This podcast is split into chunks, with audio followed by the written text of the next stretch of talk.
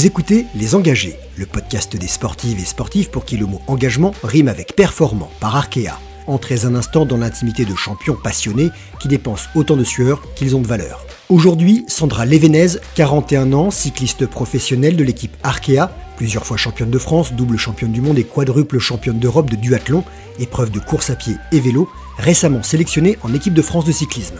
Mais avant de lui parler, essayons de comprendre ce que représente le cyclisme pour une entreprise comme Arkea. Je suis Cédric Malangro, directeur du secrétariat général et de la communication du groupe Arkea. Soutenir le sport, et plus particulièrement le cyclisme, était une évidence. Arkea et le cyclisme, c'est depuis de longues années une histoire d'amour. Le cyclisme incarne des valeurs auxquelles le groupe est très attaché. L'humilité, la persévérance, le travail d'équipe, et un lien très fort avec les territoires et les régions. Sandra Levenez, bonjour. Bonjour, merci de m'accueillir parmi les engagés. Je suis euh, très contente et très honorée, merci. Avec toi, on va parler entre autres d'engagement, de performance et de territoire. Pour commencer, tu as un palmarès très impressionnant en duathlon et l'an dernier, à 40 ans, tu décides de devenir cycliste professionnel avec l'équipe Arkea. Est-ce que tu te définis comme une femme de défi? Euh, C'est vrai que je suis quelqu'un dont le moteur, ça reste la performance, mais au-delà de ça, c'est aussi le projet dans lequel je vais m'engager. Avec l'équipe féminine Arkea, euh, cette notion de projet, de performance, tout était réuni pour, bah, on va dire, tenter l'aventure du vélo. Et c'est vrai que ce tout, en fait, ça m'a clairement amené une envie d'aller vers l'avant, de, faire des, choses que je ne connaissais pas, mais avec un gros challenge. Et pourquoi devenir cycliste professionnel à 40 ans? La notion de collectif que pouvait apporter le vélo, ça, ça me plaisait énormément. Et c'est vrai que quand il y a eu la création de l'équipe Arkea, je me suis dit pourquoi pas, on va dire, déjà amener ma candidature. Alors, c'était un petit peu gonflé parce que j'avais pas une grosse légitimité dans la discipline du vélo. J'avais la connaissance du haut niveau par le biais du duathlon, bien sûr. Au niveau de la structure Arkea, et ben, j'ai trouvé des personnes qui m'ont dit banco, notamment, notamment la manager Gabrielle Rimasson et puis le directeur sportif Franck Renimel. Donc voilà, l'aventure Arkea est partie comme ça. Comment tu te sens dans ce collectif Arkea qui est tout jeune, il n'a même pas un an? Tu es une jeune cycliste pro, mais tu es aussi l'une des doyennes. Qu'est-ce que tu peux apporter aux autres? Ça fait plusieurs années que je suis à haut niveau en duathlon. En termes d'approche d'objectif, j'ai un, gros bagage. Comment, euh, une fois que j'ai une fois que j'ai choisi un objectif, une course, euh, qu'est-ce que je peux faire pour euh, pour mettre en œuvre pour y arriver? Donc je pense que c'est plus sur des questions comme ça. Je peux apporter à mes coéquipières hein, de façon très modeste, bien sûr. Je suis surtout pas non plus donneuse de leçons. Je suis, on va dire, je suis, je suis la plus âgée, mais en même temps, dans le monde du vélo, c'est peut-être moi la, la moins expérimentée et ben, mes coéquipières aussi, elles ont un rôle important dans le sens où, en course notamment, euh, sur des situations un peu plus tactiques, plutôt elles qui vont avoir cette part un peu plus active. Qu'est-ce que tu recherches dans la performance en, règle générale? Bien sûr, il y, a la, il y a la performance le, le jour J, mais il y a aussi le cheminement pour y arriver. Alors justement, une belle victoire, c'est quoi?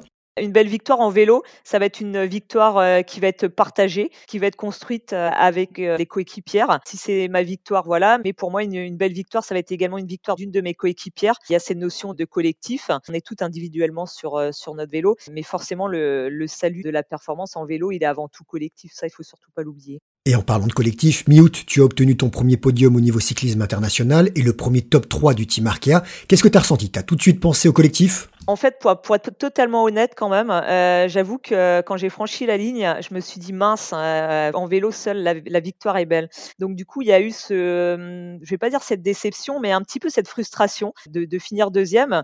Et puis après, très vite, quand, j'ai vu le maillot Arkea euh, autour des maillots Movistar et Canyon, qui sont deux, grosses écuries du peloton féminin, je me suis dit bon, allez, c'est une première étape, mais en tout cas, c'est une belle étape qui va permettre de construire notre collectif pour aller chercher des, des belles victoire sur les prochaines courses. C'est ça, s'engager pour toi, penser à l'équipe? En vélo, comme finalement dans beaucoup de domaines dans, dans la vie au quotidien, on va réussir parce que euh, autour de soi, euh, enfin, il y aura une association de forces. Euh, on va dire de ses collègues, de ses coéquipières hein, qui vont te donner bah voilà, ce supplément d'âme que tu auras eu seulement de façon individuelle. Cette force collective, elle est importante. Hein.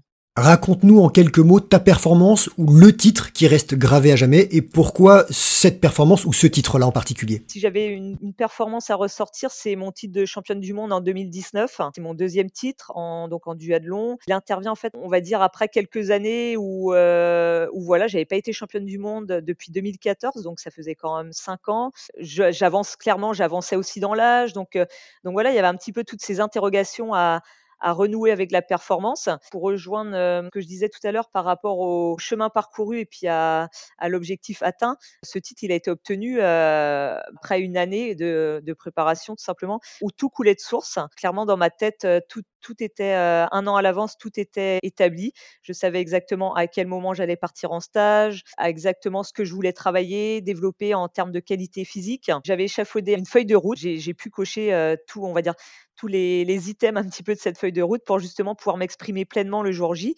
Et puis bah, le jour J, cerise sur le gâteau, des jambes de feu. Là, tu te dis, bah voilà, tout ce que j'ai mis avant, je le valide aujourd'hui. Et là, franchement, j'avoue que c'était vraiment le kiff, quoi. C'est de voir que que ton corps et ta tête répondent le jour J, que tu es totalement lucide pour prendre les décisions dans la course. pour moi, ça a vraiment été un, un grand moment parce que voilà, il y avait, il y avait la conjonction du, résultat qui, qui, se profilait, puis de, de tout ce que j'avais pu mettre en, en, place en amont pour, pour y arriver. Les blessures font partie de la vie des sportifs et sportifs de haut niveau. En janvier, tu as été victime d'une fracture de fatigue.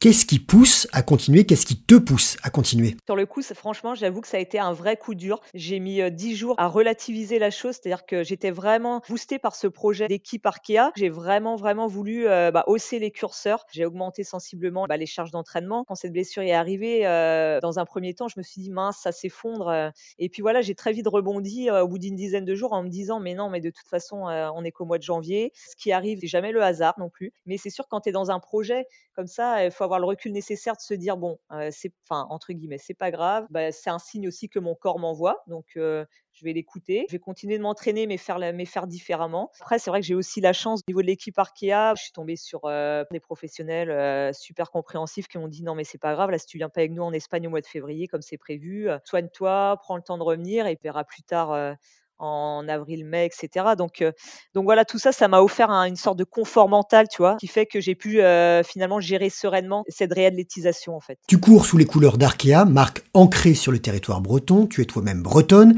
Est-ce que c'est important l'appartenance à un territoire? Oui, pour voyager régulièrement, je peux te dire que chaque région est, fière hein, de ses valeurs, etc. Honnêtement, j'ai l'impression qu'en Bretagne, il y a encore ce supplément de, fierté, on va dire. Franchement, moi, j'avoue que ouais, que moi, je, je l'ai. Hein. C'est sûr que quand je passe un certain temps en dehors de la Bretagne, au bout d'un moment, genre, ouais, l'appel du, territoire, il, revient forcément. Eh ben, Sandra Levenez, merci d'avoir témoigné dans les engagés et à très vite sur les bords des routes. Merci beaucoup, à très bientôt, merci.